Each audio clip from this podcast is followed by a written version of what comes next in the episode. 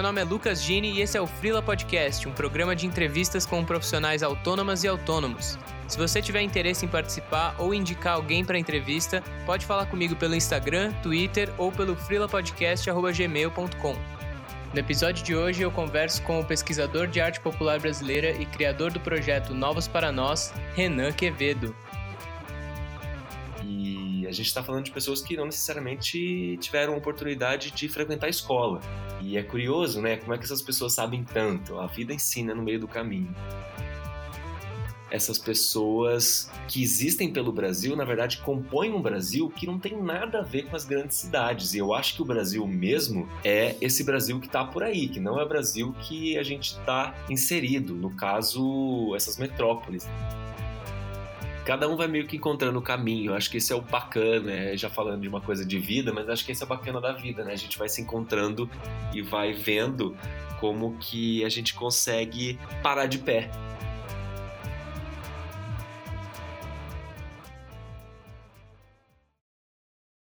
E aí, Renan?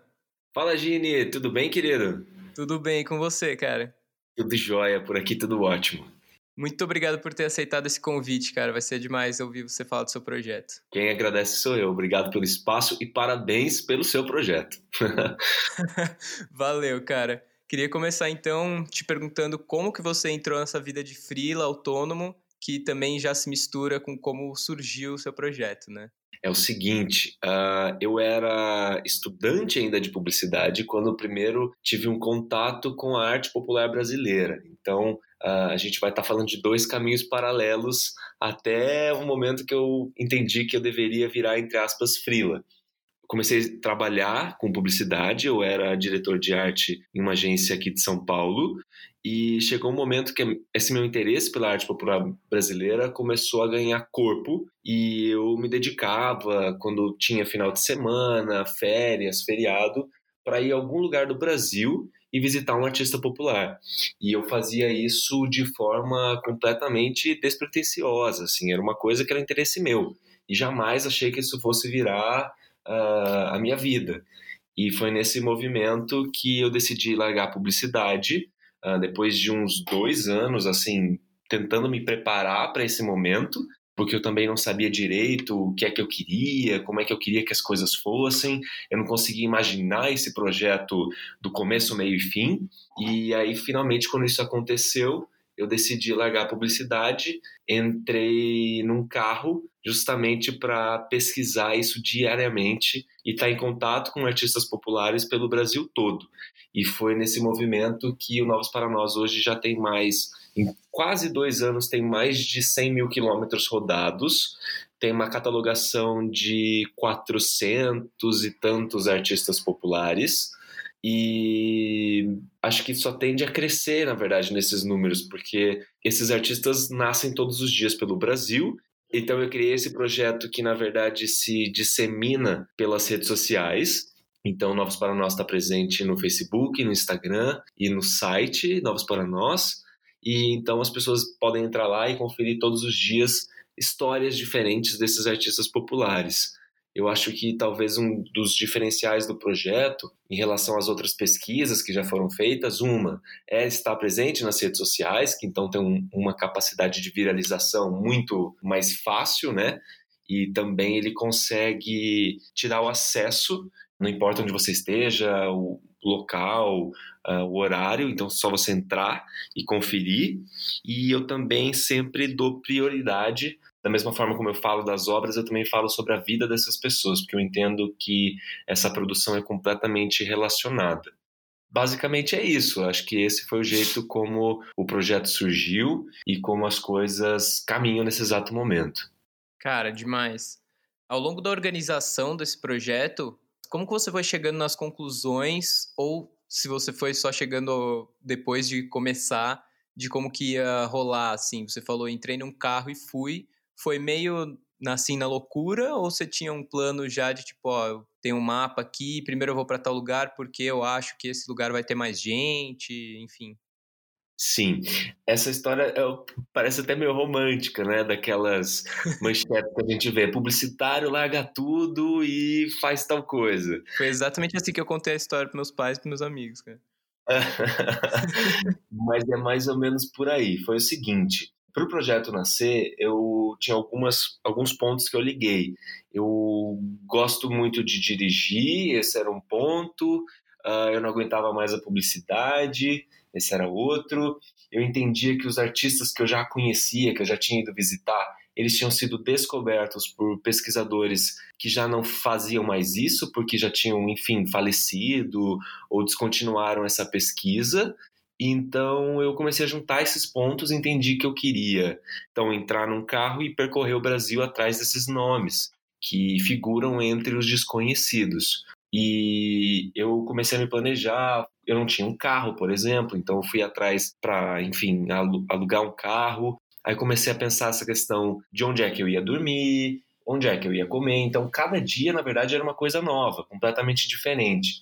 E uma das coisas que eu queria era não ter um roteiro porque essa pesquisa ela vem muito do boca a boca. Então eu chego numa cidadezinha, pergunto no posto de gasolina, pergunto no mercadinho, na mercearia, em feira livre, uh, pessoas na praça. E é dali que eles vão me falando. Tem, não tem? Ah, não, mas tem alguém ali na cidade vizinha, eu conheço alguém do outro lado. Enfim, sempre tem essas recomendações. Então, justamente por conta disso, eu não conseguia ter um roteiro já previamente definido. E foi assim que eu fui deixando me levar, né, ali o, o percurso das coisas. E passei por 18 estados numa tacada só. Então foram a primeira temporada, por exemplo, teve quase sete meses de viagem e todos os dias eu dividia um nome através das redes sociais. Então pensa, uma pesquisa um tanto quanto intensa. Não tinha sábado e domingo e também não era uma coisa turística, assim como, sei lá, sugere talvez um pouco do projeto porque as pessoas acham, ah, entrou no carro, então ele foi fazer AOE, sei lá o quê, mas na verdade não era isso. Então essa é uma pesquisa que na verdade eu me comprometo bastante uh, em realizá-la e acho que tem dado certo. sim, sim, demais. Você falou um pouco das referências de pessoas que fizeram trabalhos semelhantes um pouco antes. E como que você foi chegando nisso? Se você tem contato com essas pessoas, as que ainda estão fazendo pesquisa, que estão vivas? Sim, eu na verdade tenho um carinho muito grande por essas pessoas, independente se eu conseguir conhecer em vida ou não. Elas, na verdade, me deram, nos deram presentes, no caso, livros e registros que estão de uma forma ou de outra catalogados, e foi através dessa pesquisa que me inspirou a realizar a minha. E acho que essa diferença justamente é existir nos meios das redes sociais, que era uma coisa que na época não existia. Então eu consigo disseminar esse conteúdo de uma forma muito mais fácil. Então foi consultando esses livros que eu me despertei para esse assunto. E tem outras pessoas que ainda continuam a fazer e que uma coisa que na verdade acaba sendo uma parceria, querendo ou não, é pensar que a gente vive num país de dimensões continentais. Então é uma pesquisa que não tem fim, afinal de contas é é, acho que é uma pretensão muito grande achar que a gente vai conseguir esgotar essa pesquisa. Então, na verdade, acaba sendo uma coisa que vai acontecendo alguém no Ceará, alguém no Rio Grande do Norte, alguém no Rio Grande do Sul, e assim as coisas vão acontecendo. É, eu consigo me deslocar Uh, não sei, até não sei como, mas eu consigo me deslocar com uma facilidade razoável, assim. Então, por exemplo, nos últimos 30 dias eu passei por cinco estados diferentes.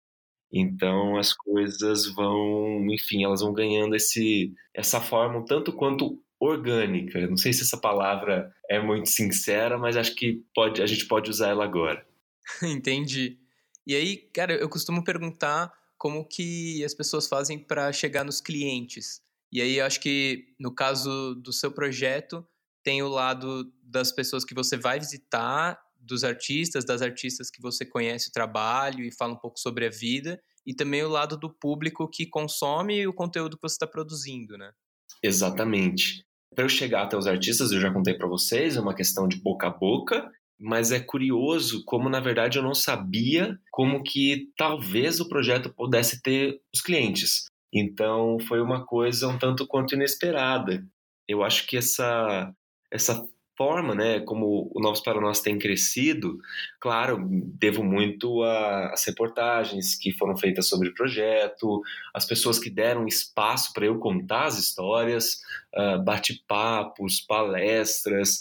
Então, uh, eu fui recebendo alguns convites para dividir eu me sinto, na verdade, como uma ponte né, entre os artistas e quem tiver interesse em ouvir essas histórias.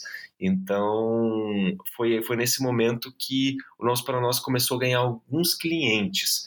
Então, eu sou chamado para fazer algum bate-papo, para dividir esse conhecimento que eu fui adquirindo na estrada e também algumas outros, alguns outros projetos que, na verdade, fogem dessa, desse formato mas que as pessoas também chegaram até mim por conta das redes sociais, assim. É uma coisa que eu confesso que eu não, quando eu formatei o projeto, eu não tinha noção de como que eu poderia e se poderia monetarizar porque eu tive lá atrás, por exemplo, algumas ofertas de carro.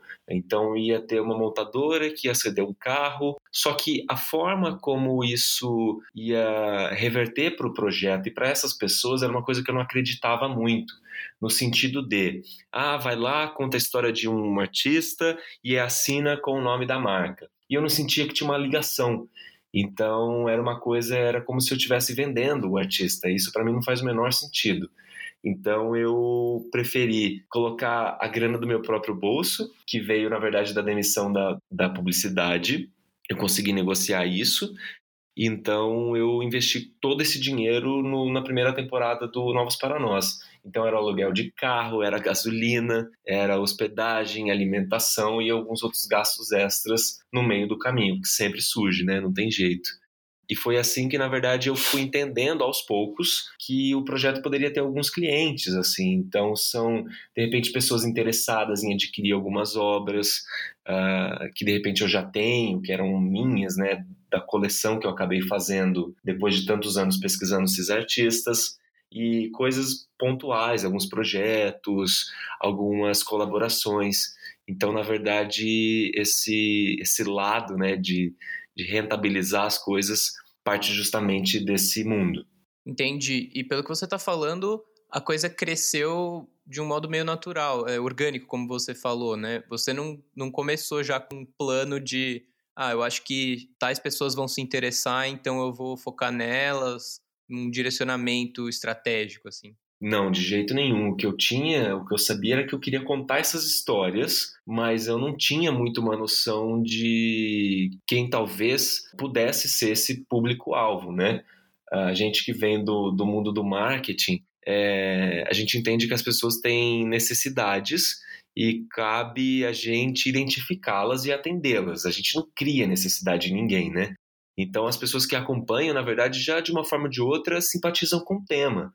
É engraçado que muitas, na verdade, vêm me falar: Poxa, eu nunca tinha muito reparado nesse mundo, mas eu sempre achei interessante, ou é, acho essa estética bacana. Já algumas outras pessoas, depois de um tempo, começam a assimilar: putz, é, quer dizer que então essa peça tem uma história sensacional por trás, porque tem a pessoa que produz, então essa pessoa carrega uma história de vida, tem um motivo pelo qual ela está produzindo o que ela, o que ela faz. E o que eu acho mais sensacional na arte popular é que esses artistas são autodidatas, espontâneos, né? Eles começam a produzir, entre aspas, do zero. E as referências estéticas que eles têm vêm de um mundo que eles estão inseridos. E por muito tempo, se a gente desconsiderar essa era mais recente do WhatsApp, das comunicações que são mais uh, de fácil acesso, então essas pessoas estavam, entre aspas, mais isoladas. Então essas referências partem de cantos do Brasil que muitas vezes a gente nunca tinha visto. Então, acho que isso que é o mais interessante. Eles acabam entregando para a gente produtos, né, ali da imaginação, mas esculturas, peças que são completamente ousadas, irreverentes, originais, rústicas ou não. Então, acho que isso vem como um grande presente. Essa questão de referências visuais eu acho muito interessante, cara, porque acho que a gente fica bem preso ao mainstream, né? E acho que isso é um pouco do que o seu projeto busca resgatar, assim, cara, tem todo um universo brasileiro que a gente não está em contato, né? Exatamente. Eu vejo isso todos os dias na estrada, Gini, porque cada canto do Brasil que a gente vai, a gente encontra uma diferente tipologia, a gente encontra referências estéticas que são muito próprias daquele local. De repente, as coisas vêm de alguma matéria-prima específica, não sei. Se tem muito boi, de repente o couro é a matéria-prima e aí vem uma estética por trás daquela região que talvez tenha uma manifestação cultural, né, um, um, acontecimento, não sei, religioso que vai permear no trabalho. Então é uma mistura que ela vem de, de muitas variáveis, assim. E eu acho que isso que é o mais fantástico. Eu acabo me sentindo num grande caldeirão de referências. Isso é tão rico, acho, né? E, e ainda bem que, mais uma vez, a gente mora num país grande e isso acaba acolhendo tantas manifestações, né, das pessoas. Isso é muito sensacional. Sim, demais. E aí, cara, em relação à sua rotina, é, imagino que seja bem aberto, porque você falou dessa questão do boca a boca, de decidir para onde você vai de acordo com o que você vai descobrindo em contato com as pessoas, nos lugares. Mas, por outro lado, exige uma organização pesada também para você manter essa documentação visual, escrita, e sempre postar o conteúdo. Então, como que você lida com essa questão de dia a dia? Certo, Gini. Sempre, é claro, né? Eu preciso ter mesmo uma, uma programação. Como eu contei para você, essa questão de não ter uma, um roteiro definido, isso vem mais da o que eu chamo da primeira temporada do projeto. Depois de um tempo, primeiro, ficar na estrada por muito tempo cansa.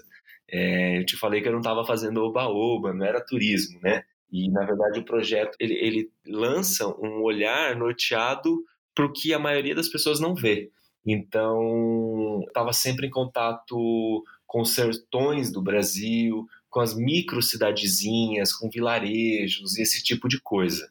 Depois de um tempo, o projeto realmente cansa, né? Eu fiquei sete meses sem parar pelas estradas. Então, eu voltei para São Paulo e aí, numa segunda temporada, o projeto já foi mais marcado no sentido de pensar uma região específica e tirar um tempo específico para fazer só essa região.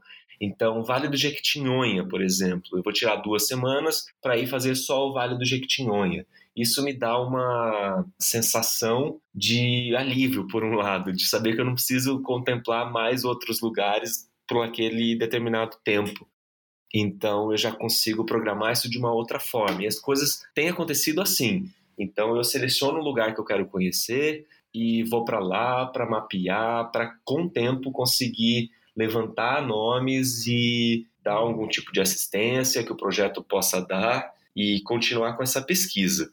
Então, fico nesse vai e volta de São Paulo, que é onde na verdade é a minha base, e uma vez no mês, pelo menos, eu tento escolher algum cantinho do Brasil para ir trabalhar com mais tempo, com mais calma, querendo ou não paciência e as coisas acontecem mais ou menos por aí. Entendi. E aí, para organizar essas visitas e tal, você costuma fazer mais de uma visita por dia? Como é que é a frequência? Até porque eu imagino que para várias realidades deve ser um impacto chegar uma pessoa falando, olha, eu documento outras pessoas que têm uma produção artística, tiro foto e tal. Como que é esse contato e como que você organiza para ter tempo suficiente para quebrar esse gelo? Sim, isso é muito curioso, Gini. Uh, na verdade, eu tenho certeza que eu estou falando das pessoas mais carinhosas, de coração aberto que existem no mundo. Porque, primeiro, na verdade, a maioria deles não tem um contato prévio, assim, de WhatsApp ou coisas que eu posso dizer, ei, tô chegando. Então, basicamente, é um estranho que bate a porta, né? E em cinco minutos, na verdade, eles me colocam para dentro, contam sobre a vida toda, sobre como eles começaram a produzir, sobre as histórias que eles têm de vida, do vizinho, quem casou com quem, fulano que... Enfim, eles, eles contam absolutamente tudo, assim. E essa visita, ela pode, às vezes, demorar cinco minutos, ou elas podem demorar o dia todo. Então é uma coisa que sempre me pega de surpresa. Eu não sei dizer quanto tempo eu vou ficar na casa de um artista. Às vezes eles falam: não, puxa a cadeira que você vai almoçar aqui com a gente, ou então você vai dormir aqui em casa, você só vai embora amanhã. é, eu estou falando de todos são extremamente muito uh, queridos e tentam me acolher da melhor forma possível. O que, para ser muito sincero, acho que duvido que a maioria de nós fizesse isso.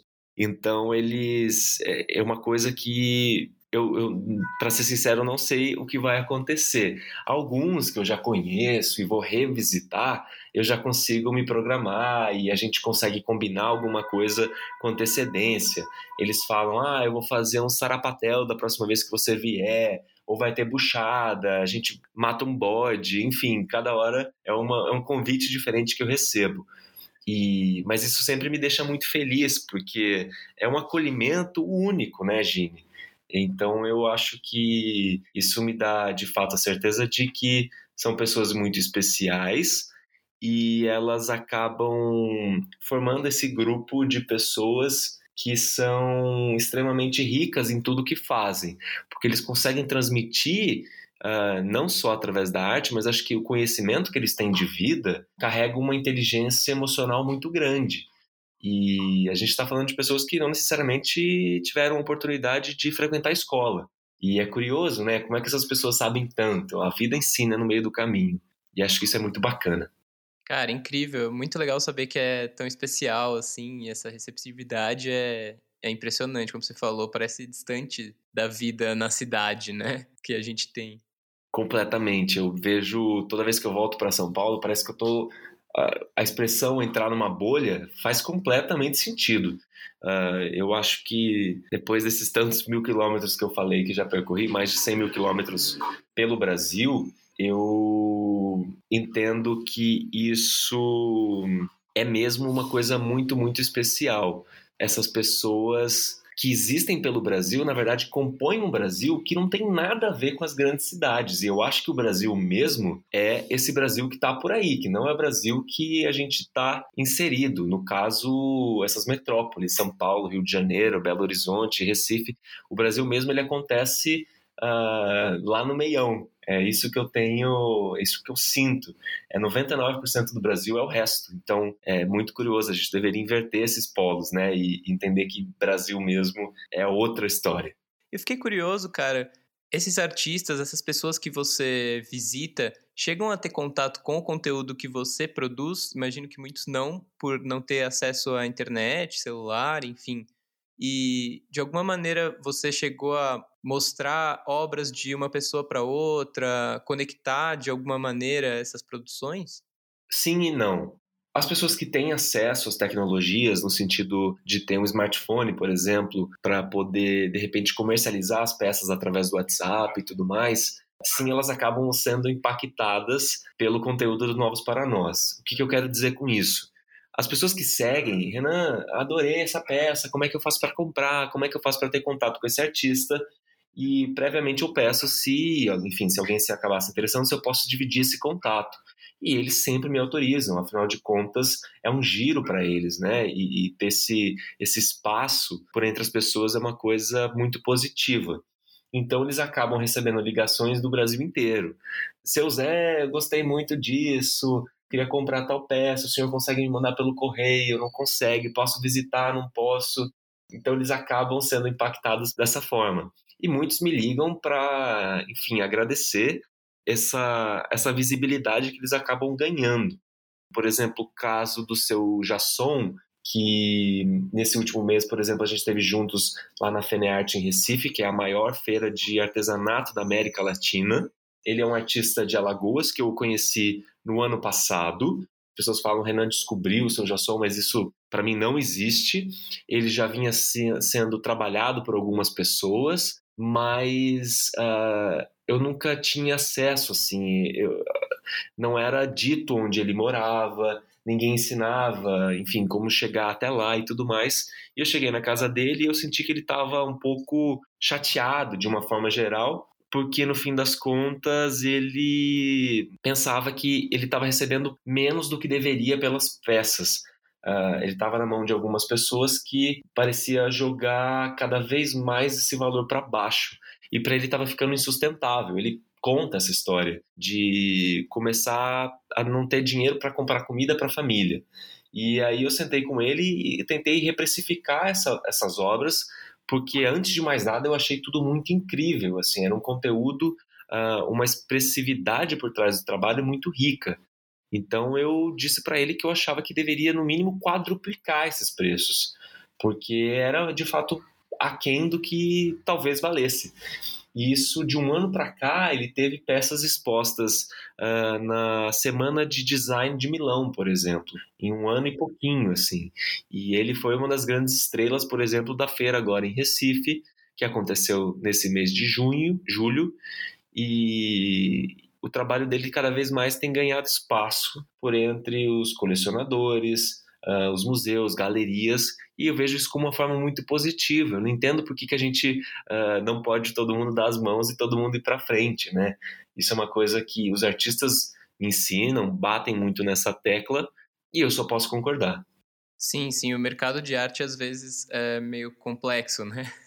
Exato, tem, e acontece muito isso, porque a maioria desses artistas está inserida em locais de difícil acesso. Então, aquela meia dúzia que consegue chegar até lá, às vezes uh, inverte essa roda, né? E eu sou muito a favor de, peraí, quanto é que você cobra por isso? Se eu achar que é um valor que está baixo demais, eu falo e, e, sugiro que seja mais. E também se estiver muito, muito alto e nesse momento a gente vê, por exemplo, que a pessoa tem muitas peças dentro de casa, significa também que alguma coisa está errado, né? Então, de repente, é abaixa um pouquinho o preço, ou de repente faz um tamanho menor para que você consiga comercializar de um jeito mais fácil. Então, é tentar, de uma forma ou de outra, dar uma, uma assistência nesse, nesse momento. Porque, Gini, é impossível a gente não entrar na casa dessas pessoas e, consequentemente, entrar na vida dessas pessoas e não se mobilizar.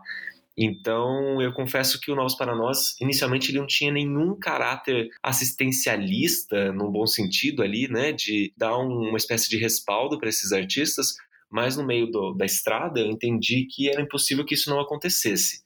Então, as pessoas, eles me ligam todos os dias, me mandam fotos, perguntam se eu gostei das peças, se se está ficando bacana.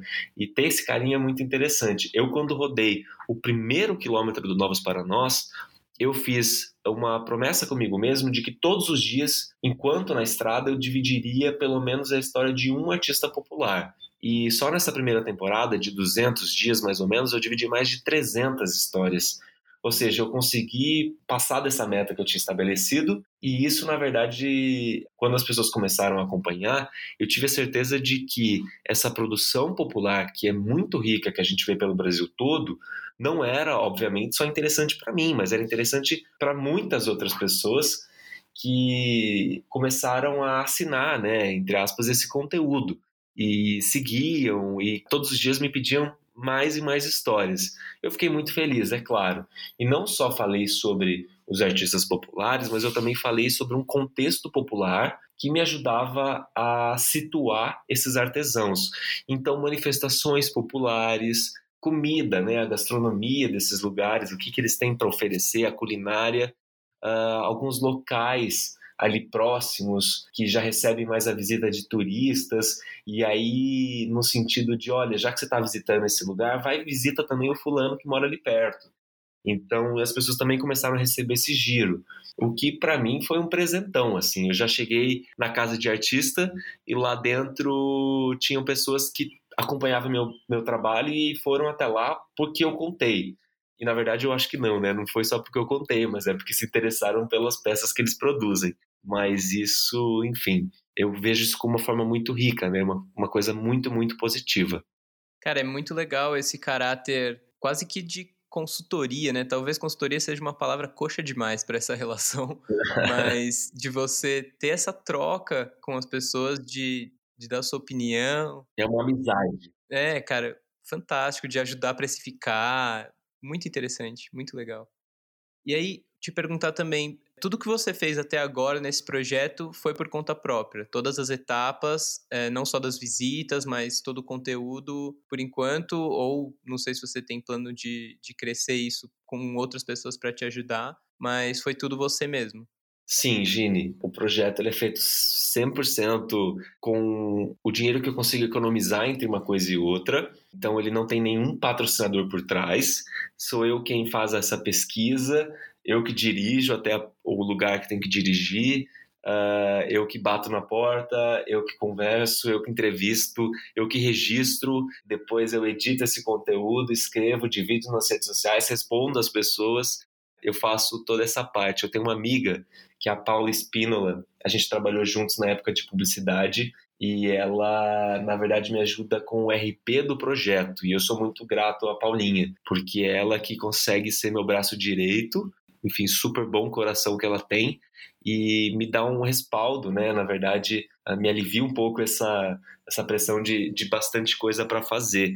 E é interessante porque eu fico, obviamente, muito feliz, né? Que eu tenho essas pessoas que vão acompanhando o projeto e sempre me pedem mais. Mas, por outro lado, também isso gera uma pressão também de corresponder, né? De sempre dar um drible ali no algoritmo das redes sociais também, de sempre manter o projeto acontecendo e tendo o projeto em si visibilidade. E então a Paulinha também me ajuda muito com essa questão. Mas de resto, eu, o projeto acontece exatamente assim. Essa questão de patrocinadores não existe no momento. Eu já tive algumas coisas pontuais com algumas marcas, uh, mas no momento é uma coisa que não existe. Para mim, ela vai existir no momento que fizer sentido esse retorno para os artesãos, porque eu não acho, enfim, eu não sinto que é uma coisa correta, enfim, ficar usando o nome deles para de repente conseguir patrocínio de tal coisa. Eu sei que facilitaria o projeto, mas eu quero muito que seja pensado também para eles, né? Porque de uma forma ou de outra eles já foram explorados de muitas formas. Então, para mim chega, não é um momento de eu acho que a gente tem que parar com essa roda. Então, é começar um novo ciclo de respeito com quem faz, de respeito com o que é feito, né? E começar a pensar, na verdade, um, um novo rumo para essas coisas. Então, eu vou fazer no momento que isso tiver mais certo, que, que tudo será levado em conta. E aí, enfim, talvez o projeto cresça ainda mais, que eu adoraria que isso acontecesse e esses artistas cada vez mais sendo valorizados. Sim, sim, faz sentido.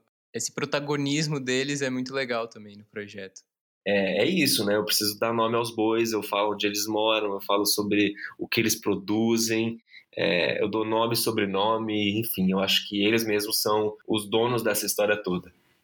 Demais. E aí, cara, você entrou um pouco já na questão financeira, de como você financia essas viagens, de guardar essa grana no intervalo entre cada saída. E aí queria saber um pouco mais de como você faz para monetizar o projeto, como que você mudou de lá do começo investir a grana que você tinha guardada para de alguma forma se manter hoje?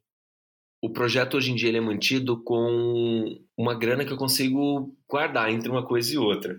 Eu ainda tenho um apartamento que eu tenho que pagar um aluguel, eu tenho todos os outros gastos como qualquer pessoa tem, e ainda preciso alugar um carro, pagar gasolina, ir até esses lugares e por aí vai o que acontece é, eu ando recebendo alguns convites então para fazer bate-papos, palestras em alguns lugares que me oferecem, enfim, que, que eu sou remunerado por isso. Então ali entra, na verdade, o, a forma como eu consigo me manter. E esse é o momento que isso uh, se desdobra para alguns outros, algumas outras parcerias. Então, de repente, tem uma marca que me chama para fazer um bate-papo, mas eles também gostariam de ter algumas peças lá. Então, de repente, eu faço essa ponte, vou até os artistas, compro essas peças, trago para eles. Isso pelo menos me ajuda, sei lá, a cancelar a gasolina de ter feito esse deslocamento. Mas eu já aproveito também para fazer a pesquisa e de repente também é um convite que de alguma forma ou de outra me permite utilizar os conhecimentos que eu já tinha através da direção de arte. Então eu crio uma coleção de posters, por exemplo, para um determinado uma de, determinada marca com frases populares. Então esses ditos populares que são interessantes acabam uh, virando cartazes e vão para as casas das pessoas. Então ali entra também alguma coisa uh, sempre essas parcerias e elas acontecem das formas mais inusitadas e variadas, Gini. E, então isso também me dá essa possibilidade de fazer essas parcerias também me dá um retorno financeiro para o projeto. Mas confesso que ainda pinga uma coisa ou outra da publicidade, algum projeto visual, alguma identidade visual para fazer, alguma coisa gráfica para ser construída. Então isso ainda também entra, mas isso é muito, muito pouco. Para falar que a publicidade não existe ainda, minha, é, não existe mais na minha vida, seria mentira. Mas ali, às vezes cai um gato pingado que me ajuda também. Entendi. E cara, deve ser complicado também para inserir essas coisas quando surgem porque aí você tem que, de repente, remarcar uma viagem ou ficar mais tempo em São Paulo para trabalhar daqui. É, sim e não, Gini, porque não sei se os, as outras pessoas que já foram entrevistadas aqui no canal, se elas concordam comigo, mas eu sinto que eu consigo fazer um dos meus horários. Então eu consigo, já que a gente não tem um chefe, na verdade o chefe meio que a gente, né, mas isso também é uma coisa complicada, é, na verdade, um momento onde a gente também consegue se organizar. E eu consigo, acho que, fazer isso de uma forma muito boa. Consigo me organizar no sentido de saber quando é que é, eu posso, enfim, pegar a estrada, quantos dias eu posso ficar fora, quando é que eu tenho que voltar para entregar um freela. E o bom do freela é que você faz ele em qualquer lugar, né? Você leva o seu computador junto e você consegue trabalhar. É, eu acabei, enquanto, por exemplo, estou fazendo na estrada, às vezes eu faço, né? Eu acabo fazendo esses projetos de identidade visual também no meio do caminho. É, já cheguei a ter que o cliente cobrando, então a gente para na beira da estrada, não tem Wi-Fi, mas você roteia a internet pelo celular e consegue mandar um arquivo. Uh, enfim, no meio daquele poeirão que está subindo uh, na zona rural, é uma coisa bem acaba sendo meio cômico, assim, tem momentos que eu pego dando risada, assim, de putz, não acredito que uh, as coisas estão funcionando, né, que tá pegando Wi-Fi aqui, é, internet aqui nesse canto, enfim, é uma coisa meio meio engraçada até esse ritmo, como pelo menos eu me, me vejo inserido. Cara, legal. É, é legal que você consegue trabalhar na estrada, assim, porque já teve gente com quem eu falei que também tem essa flexibilidade, se sente à vontade com isso, tem gente que produz melhor em casa, em horários específicos, então até por isso que eu perguntei o quão complicado era para você, assim, para misturar essas coisas.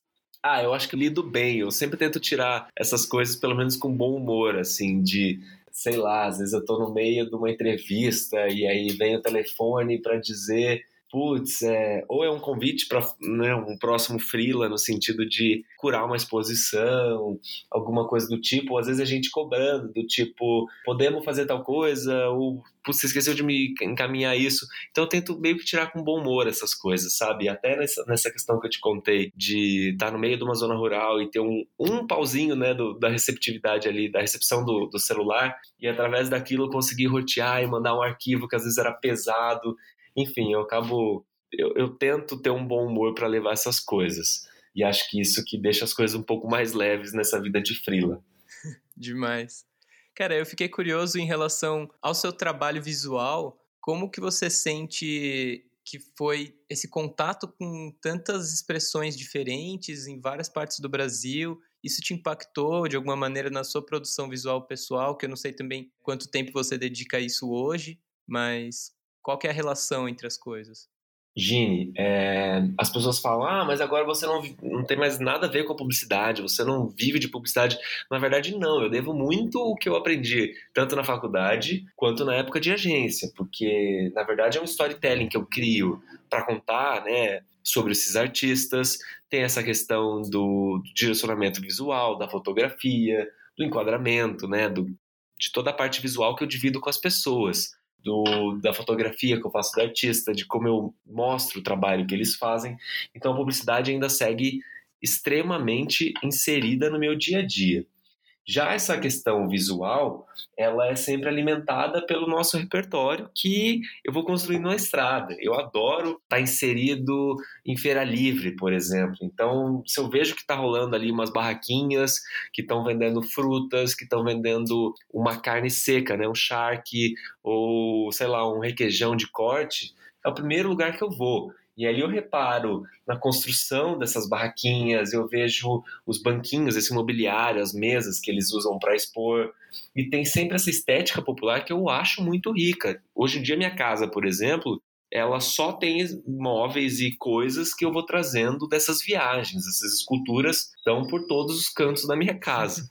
É, eu não saberia viver de outra forma. Então, eu entendo essa estética popular como uma coisa às vezes acho que ela lembra até uma, uma estética nórdica, de ser econômica, né, por conta até da falta de, como eu posso colocar, de matéria-prima ou de recursos para construção. Então, às vezes, ela acaba sendo extremamente economizada, mas tem momentos não também, que ela disponibiliza, lança a mão de um número infinito de cores, às vezes numa peça só, e acaba virando uma coisa um tanto quanto megalomaníaca.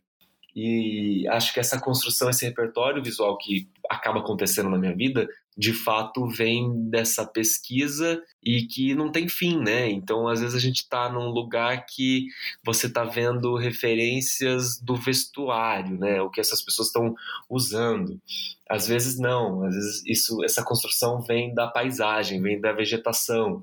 Então, acho que você tem essa possibilidade de se lançar por alguns cantos do Brasil, né, ou qualquer canto, na verdade, você já vai ter isso sendo alimentado de uma forma muito rica e que eu acho que é de fato o Brasil. O Brasil que existe é esse Brasil que é extremamente bonito da gente se ver.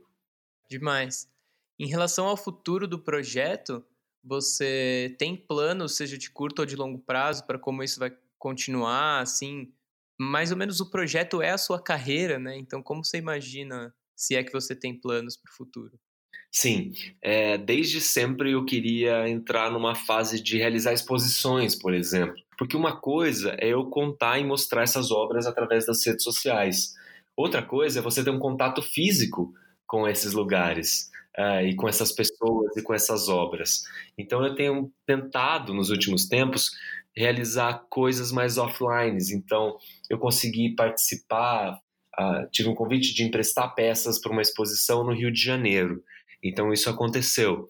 Depois, aqui em São Paulo, já aconteceu também, no Nordeste. Então, eu já fui conseguindo dividir, reunir pessoas num contexto mais offline, que eu acredito que você puxa mais a atenção delas e elas estão mais dirigidas, mais focadas para aquilo que está acontecendo naquele ambiente e também isso anda acontecendo de uma forma mais agressiva num bom sentido. Então, eu ando tendo mais convites para poder realizar esses planos que eu queria para esses tempos, né, que são os de agora. Então, eu fico muito feliz com isso. Eu sempre sonho com, enfim, documentários, parcerias que a gente possa fazer para cada vez mais trazer visibilidade para essa produção popular, que é o grande objetivo do Novos para Nós.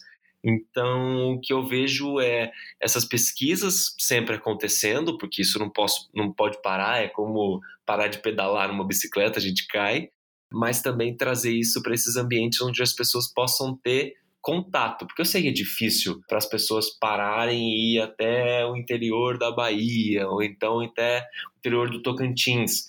Então, poder ser essa ponte, eu acho que, que faz sentido. Sim, sim. Acho que é a questão, até que a gente comentou um pouco antes, do mercado artístico e de como misturar essas coisas é muito legal, né? Trazer um pouco desse universo para o que as grandes metrópoles têm mais contato e vice-versa. Acho que é um ganho legal, mas também mantendo cada coisa com as suas características, né? Definitivamente, exatamente, Gene.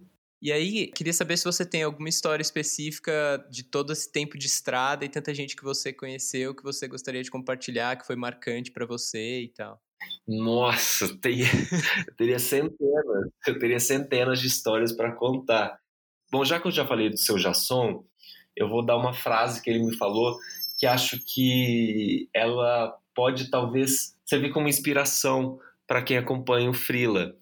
Eu acho que por um lado, a gente tem cada vez mais pessoas que querem viver dessa forma, querem ficar mais remotas, né, sem ter necessariamente uma empresa a qual elas têm que ficar diariamente dando satisfação, né, se, se é que você consegue me entender, e viver de uma forma mais remota. E às vezes acho que elas pegam também presas ou confusas de como fazer isso. porque convenhamos que para você dar esse passo não é uma coisa muito fácil. Pelo menos para o meu lado, precisou de muita coragem, é, de entender que eu ia largar a publicidade e começar a viver de uma forma mais instável, por um lado. Então, se eu já sou, um dia ele virou para mim e falou assim: eu não lembro exatamente o contexto, mas ele virou e falou assim: como é que a gente começa a fazer uma coisa que a gente não sabe fazer?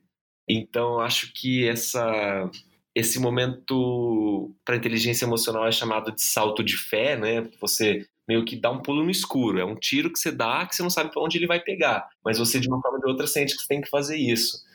Então, esse, acho que é legal a gente pensar isso, como é que você faz uma coisa que você não sabe fazer? Então, como é que você vai viver de uma forma remota que você não sabe como é que é? Mas acho que isso vem muito da predisposição ou de entender que, na verdade, esse sonho, né, na verdade, ele é maior do que o medo ou essa insegurança que a gente tem. Então, é um jeito de talvez mais inspiracional para viver a vida, né? Momento autoajuda, mas é, pelo menos foi uma coisa que me ajudou bastante, sabe? Me livrar um pouco desse peso, desse medo de, ah, putz, as coisas podem dar errado, mas elas também podem dar certo, né? Então talvez é focar nesse outro momento. E é claro, se preparar para esse momento, saber, também você não vai estar tá fazendo uma loucura, saber também para onde você está pisando, não pisar em ovos e escolher um caminho que seja um pouquinho, pelo menos, seguro. E aí acho que as coisas têm uma probabilidade muito maior de darem certo. Entendi. E aí, cara, eu imagino que você tenha presenciado e conversado sobre algumas histórias das pessoas de como foi essa decisão ou esse trajeto até se tornar artista, né? Porque a, imagino que muitas vezes não seja uma decisão nem fácil e às vezes nem consciente, né? De tipo, ah, eu vou deixar de trabalhar em alguma outra coisa porque eu quero ter uma produção artística. Eu imagino que algumas pessoas elas têm esse impulso e, e simplesmente vão, né? Então, queria saber se você ouviu de alguém alguma perspectiva meio do que você falou, mas nesses contextos tão distantes das grandes cidades. Sim, muitos, muitos exemplos eu teria para te dar nesse momento. Antes de mais nada, Gini, eu acho que a gente entender que esses artistas, no fim das contas, são considerados como tragédias para as próprias famílias. O que, que eu quero dizer com isso? a família, de uma forma geral, às vezes imagina, né, ou espera que essas pessoas vão ajudar no sustento. Então, eles deveriam estar tá, se dedicando para alguma criação de algum animal, ou então ajudando a plantar, ou ajudando a colher. E, na verdade, não eles começam a se dedicar a essa produção que, na verdade, não tem muito uh, ligação com o comércio dessas produções, porque eles precisam tirar alguma coisa de dentro. Então, eles precisam produzir. Então, e para eles estar tá produzindo é muito mais importante do que saber se eles vão comer no final do dia. É claro, né? Por favor, tente entender o que eu estou querendo dizer. Não na forma literal, como eu coloquei, mas é, eles precisam tirar alguma coisa de dentro. E, na verdade, tem tantos exemplos, por exemplo, a Dona Isabel. Na década de 60, ela era recém-viúva e com quatro filhos para criar, e eles também tinham uma coisa, que era fome. E ela produzia panelas, louças, potes, moringas, e ia vender na beira de uma estrada lá no meio do Vale do Jequitinhonha. E para chegar até essa beira de estrada, às vezes ela tinha que caminhar 11 quilômetros ela não tinha com quem deixar os filhos, os filhos tinham que ir com ela também. Dois iam andando, que já sabiam né, caminhar, e os outros dois iam no colo dela. E ainda ela amarrava pelo corpo, através de panos e lençóis, essas peças que ela ia vender na beira da estrada. E ela recebia, assim, troco de pinga por essas coisas que ela fazia. Ela entendeu que se ela continuasse a fazer o que ela sempre fez, nada ia mudar. Parece óbvio, mas a maioria das pessoas não consegue muito entender isso. Então, ela, em vez de fazer uma tampa para moringa tradicional, como ela sempre fez, ela começou a fazer o que se assemelhava, um objeto que se assemelhava ao rosto de uma mulher. Aí passou um farmacêutico por ali e falou: Olha, dona Isabel, gostei muito disso, eu vou pagar um pouco a mais, porque essa tá diferente. E isso veio estalo para ela de que ela deveria se dedicar a essa produção. E foi assim que, aos poucos, a cabeça da mulher foi se aperfeiçoando, ela começou a criar alguns índices de coisas no corpo da moringa, o que foi virando vestidos, depois ela ganhou uns braços e corta a cena em 2005, 2004, 2005, eu não vou lembrar. É, ela ganha o primeiro lugar num prêmio da Unesco para Brasil e América Latina de artesanato. E as peças dela estouraram pelo mundo inteiro e são partes das principais coleções. Então ali foi um momento onde ela teve um, um insight, né? enfim, um, um direcionamento talvez próprio do que ela deveria fazer e começou a trilhar um caminho próprio, né? Hoje em dia, Dona Isabel já faleceu, mas ela deixou um legado, ela ensinava todas as pessoas que tinham interesse em aprender, porque ela entendia que não era para sempre e cada vez que ela dividia o conhecimento, ele só multiplicava. Então, hoje em dia, Santana do Araçuaí, que é a cidade onde ela nasceu e viveu, quer dizer que ela viveu, ela deixou muitos seguidores na cidade. Então, a grande parte da economia local vem da produção que ela começou. Então, acho que isso acaba sendo uma inspiração muito grande, mas também uma, uma lição de vida, né? Porque eu acho que essas pessoas têm ensinamentos que são riquíssimos e a Dona Isabel é um exemplo de, desses. Nossa, incrível a história. E é exatamente. Eu estava pensando na linha do que você falou de as famílias considerarem um problema essa dedicação artística, só que até num nível muito menor, né? Eu não, não tinha pensado na palavra fracasso, por exemplo. Ah, sim. E acho que a gente que vive de freela tal, talvez tenha um pouco desse peso que a gente carrega pelas costas, né? Uma cobrança de talvez pessoas que já caminham por, um, uma linha mais tradicional de peraí, você fez faculdade quatro, cinco anos e agora, peraí, você não vai trabalhar para uma empresa? Como assim, né? É difícil as pessoas mais tradicionais assimilarem esse novo momento que a gente transita. É, no começo, meus pais mesmo, eu, e aí eu meio que eu tomo um pouco dessa linha do, uh, do fracasso que esses artistas populares passam, mas meus pais também não entenderam, assim, como, peraí, você vai entrar num carro agora e, e vai ficar contando história no meio da estrada? Como é que isso faz sentido? Isso não faz sentido, sabe? Então eu tive muito disso lá atrás. E o que, no fim das contas, me dava um, um grau muito desanimador, para ser muito sincero, sabe? É, é, legal você ter um apoio, é legal você ter pessoas ali que estão por trás e, putz, não, conta com a gente, vai dar tudo certo, vai ser legal. E muitas vezes eu acho que os próprios amigos, as pessoas mais próximas, acabam virando o rosto para esse momento. No fim das contas, meus amigos me, me apoiaram. Isso foi muito bacana. Não, Renan, vai dar certo, vai mesmo, é seu sonho, vai atrás disso, que, enfim, isso vai te trazer um retorno muito bacana. E de fato acontece. Eu jamais conseguiria imaginar minha vida. Eu, eu não sei como é que eu seria hoje em dia se eu ainda tivesse sentado numa cadeira, numa agência de publicidade, fazendo uma coisa que eu não queria. E, no, por favor, também não entenda que eu quero que as pessoas saiam disso.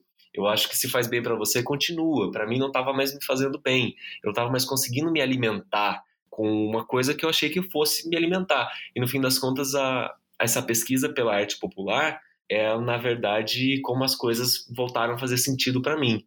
Eu achava que quando eu estava quando eu estava estudando publicidade, o dia a dia, o mercado fosse me trazer esse retorno, que no fim das contas acabou não sendo mais isso essa busca pelos artistas, na verdade, me traz essa, essa satisfação pessoal. É, acho que nas suas palavras você tinha que tirar alguma coisa de você, né? Nesse sentido. Exatamente isso.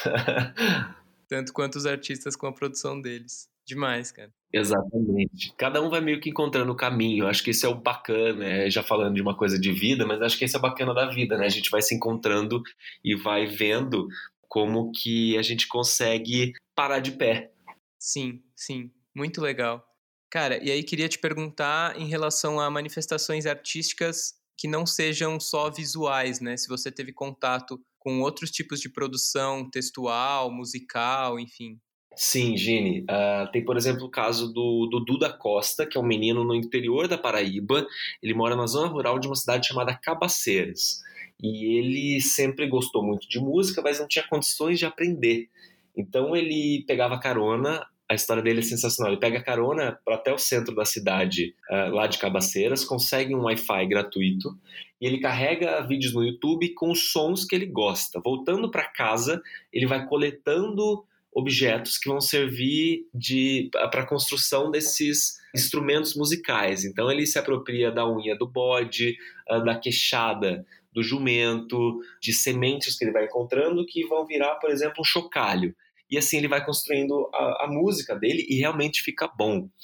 Também tem o caso, por exemplo, da Maria, da Dona Maria Amparo, que ela é a única moradora de uma vila de 300 casas. Imagina isso. Nossa. Isso acontece em Minas Gerais, num lugar chamado Serra do Carola, porque todos os anos, uma vez ao ano, existe o jubileu de Nossa Senhora das Dores. Então eles saem de uma cidade vizinha, vão caminhando o dia todo e quando eles chegam no topo dessa montanha já é o fim do dia. Então eles precisam de um lugar para dormir. E aí por isso essas 300 casas existem para receber essas pessoas somente uma vez no ano. Em todos os outros dias, a Dona Maria é a única moradora, que ela fica lá em cima. Também tem o caso, por exemplo, dos vaqueiros uh, da zona rural de União, no Piauí, que eles tentaram por muito tempo mostrar para as pessoas a importância do papel do vaqueiro, como preservação, por exemplo, da zona rural. E as pessoas não estavam nem aí. Então eles cansaram de falar e resolveram cantar. Então eles formaram um grupo que virou um coral de vaqueiros. Olha que sensacional. Nossa. Então eles vão fazendo músicas para mostrar como isso, na verdade, é uma coisa importante. Uh, e aí eles conseguiram até institucionalizar o Dia do Vaqueiro na região. E olha que bacana, né? Enfim, acho que são muitas, muitas as histórias que eu acabo encontrando por aí. Por exemplo, na questão da culinária, a panelada maranhense. É, eu estava passando pelo sul do Maranhão e como aqui em São Paulo, nos grandes centros, por exemplo, a gente vê na saída do metrô uma barraquinha que vende milho, ou então vende yakisoba, tem isso absolutamente de todos os cantos. No sul do Maranhão era isso com a panelada maranhense. Então eu via várias barraquinhas escrito panelada maranhense, panelada maranhense, e eu não fazia ideia do que era isso. E aí resolvi bater um papo com uma mulher que, enfim, tinha uma dessas barraquinhas, e a história por trás é o seguinte: ela é servida com arroz por baixo, né, um arroz branco, e por cima uma mistura dos miúdos do boi, com a canela do boi e a unha do boi. E isso, a maioria das pessoas, toda vez que eu conto, faz uma cara assim de, ah, nossa. Estou fazendo essa cara. é, exato. Mas eu confesso que fica muito, muito bom. O mesmo caso, por exemplo, da formiga tanajura, que eu encontro, por exemplo, desde o norte de Minas até a Paraíba, pelo menos que eu vi. E, na verdade, existe uma época do ano onde tem essa infestação de formigas, elas acabam voando, né? elas têm umas asas grandes, então elas acabam caindo por todos os lados, e as pessoas vão coletando essas formigas e acabam passando numa frigideira, né, com uma manteiguinha ali, e fica crocante, parece uma farofinha. Eles servem com uma farofa junto, mas ela fica muito crocante, uma delícia. E assim, também, mais, é mais um caso das pessoas acharem não muito apetitoso mas eu amo comer formiga tanajura. Então, eu acho que essa possibilidade de estar tá em contato com a cultura local acaba tirando os preconceitos de, putz, não vou comer isso, não vou experimentar isso. Então virou na minha vida assim tudo pelo menos uma vez na vida. Então eu vou me permitindo a, a experimentar esses, sei lá, essas histórias, esses sabores e muito do que o Brasil tem para oferecer. Pensando também em relação a texto que eu tinha falado, agora eu me toquei também que muitas das pessoas podem não ter alfabetização e a oportunidade de escrever, né? Então talvez muita coisa seja oral, as histórias e coisas que imaginam, assim. Sim. Por exemplo, tem o caso do seu Fernando, da Ilha do Ferro, que eu não conheci, porque ele já faleceu, mas ele tinha uma produção que ele reaproveitava as madeiras da região para fazer bancos, cadeiras, banquinhos, e ele gostava de contar histórias, mas ele não sabia escrever. Então o que, que ele pedia? Ele, ele pedia para as pessoas irem escrevendo as histórias que ele estava contando. E então muitas das peças dele vêm com os textos gravados que alguém ajudava ele a fazer. Então não importa, se alguém quer contar alguma coisa, eu sinto que eles acham um caminho de fazer isso. Que acho que é uma coisa muito bacana, né? Demais, demais. E aí, para encerrar, Renan, eu queria te perguntar se você pudesse dar dicas para você mesmo sobre essa vida de autônomo, viajante com o seu projeto. Quais seriam as dicas? Para mim mesmo? Sim. tá, as dicas que eu queria dar para mim mesmo é talvez não se cobre tanto, porque de uma forma ou de outra acho que as coisas acabam se encaixando e elas acontecem da forma da melhor forma como poderiam ser. É... tenha fôlego, porque para percorrer esses tantos quilômetros é uma coisa que é desgastante. A estrada, acho que por si só ela já é meio perigosa, né? Essa questão de curvas acaba sendo até uma coisa meio poética, né? Porque você vai fazendo uma curva, você não sabe o que vai ter pela frente. E acho que isso mais ou menos é como a vida desenrola e aproveite a jornada, assim, porque é uma montanha russa tão deliciosa, no fim das contas, de estar em contato com essas pessoas pelo Brasil todo, de poder viver um país que, infelizmente, acho que muitas das pessoas elas acabam não tendo essa possibilidade, então eu me sinto extremamente privilegiado de, de poder ter esse contato, de poder entrar num carro e conhecer essas pessoas que são absolutamente incríveis e de estar em contato com essa produção que hoje em dia permeia a minha vida uh, dentro da minha própria casa. Eu tenho coisa em absolutamente todos os cantos da casa, essas esculturas, essas pinturas, telas, uh, manifestações, eu vou chamar assim, de uma forma geral. E acho que é isso que te deixa, Renan, muito mais feliz. Então, acho que esse seria meu recado para mim mesmo. Demais. É, acho que é muito fácil a gente se perder no estresse da produção, né? Como você mesmo falou no, do trabalho em si e deixar de aproveitar o outro lado disso, né? Absolutamente, Gini. E acho que isso, na verdade, é, um, é o mais legal dessa história toda, né? De como a gente consegue se satisfazer. E, a putz, às vezes vem um cliente cobrando tal coisa, vem gente não sei o que tem, não, e entender isso de uma forma pontual, putz, não, ele tá cobrando, ele tá sendo chato, mas é aqui, depois pronto, acabou, sabe? A vida vai voltar a ser boa como era antes, né? Antes dessa cobrança, sei lá como, mas então acho que isso a gente poder tirar um pouco esse pé do, da cobrança é uma coisa mais, acho que muito mais frutífera, assim, a gente consegue colher coisas muito mais interessantes. Muito legal, Renan. Muito obrigado por ter compartilhado todas essas histórias e a sua vivência criando novos para nós. Muitíssimo obrigado, Gine. Eu que agradeço o convite.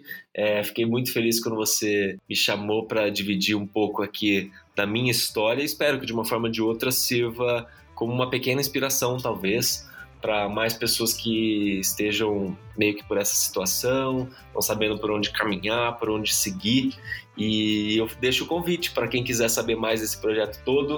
É o arroba Novos para Nós, Instagram, Facebook e no site novosparanós.com.br. Lá vocês vão encontrar um milhão dessas histórias. Legal, cara. Vou deixar os links também na descrição. Mais uma vez, muito obrigado. Valeu, Gini. Um grande abraço, meu querido. Valeu. Abraço. Tchau, tchau. Tchau, tchau.